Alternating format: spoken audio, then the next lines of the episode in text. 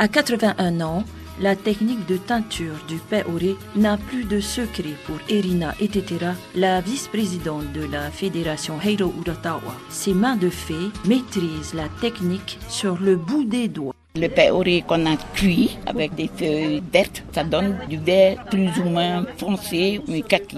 Et ça, on a cuit aussi, c'est pour blanchir. Mais ça, c'est deux, ça fait deux semaines quand tu cuis ça pour donner cette couleur. Tu cuis dans des grands drums, les mamans se mettent à plusieurs et travaillent. L'écorce de fille, c'est brillant, c'est pas pareil. C'est noir. Le blanc, on cuit une journée. Et le marron, c'est... l'écorce de Eito. C'est tout un art.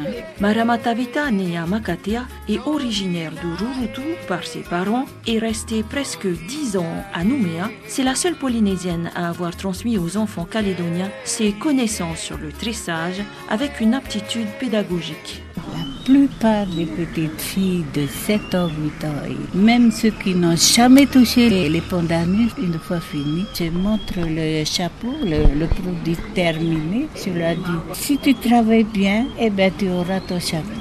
Alors là, les, les enfants, ils restent tranquilles. On les entend plus. Miri Cadusto, elle, est agricultrice. À force de voir les mamans Rimaï à l'œuvre, elle a eu envie d'apprendre à son tour à confectionner un panier. Miri apprend vite. Avec euh, un rouleau de paoré comme ça, donc j'ai fini un panier et quatre petits paniers euh, ronds comme ça. Je suis contente. La petite Rotoutea, âgée de 7 ans, elle aussi est contente. Sous l'œil attentif de Flavia, elle vient de terminer son tout premier bracelet en coquillage. Ça, c'est ton bracelet chéri hein, que tu vas porter. Et maintenant, je vais faire quoi?